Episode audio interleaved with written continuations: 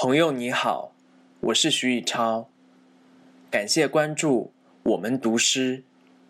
今天我用中英双语为您朗诵美国女诗人艾米莉·狄金森的作品《头脑比天空辽阔》。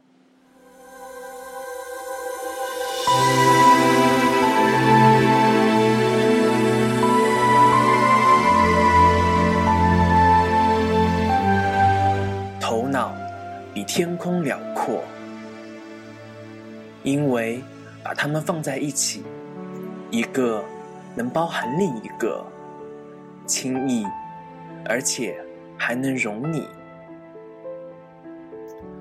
头脑比海洋更深，因为对比它们，蓝对蓝，一个能吸引另一个，像水桶。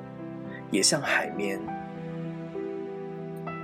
头脑和上帝相等，因为称一称，一磅对一磅。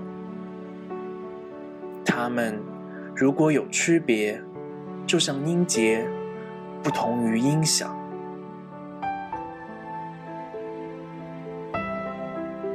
The brain is better than the sky for person. side by side. The one the other will contain with ease and you beside. The brain is deeper than the sea, for horizon blue to blue. The one the other will absorb as sponges buckets do. The brain is just a weight of God. For help them, pound for pound.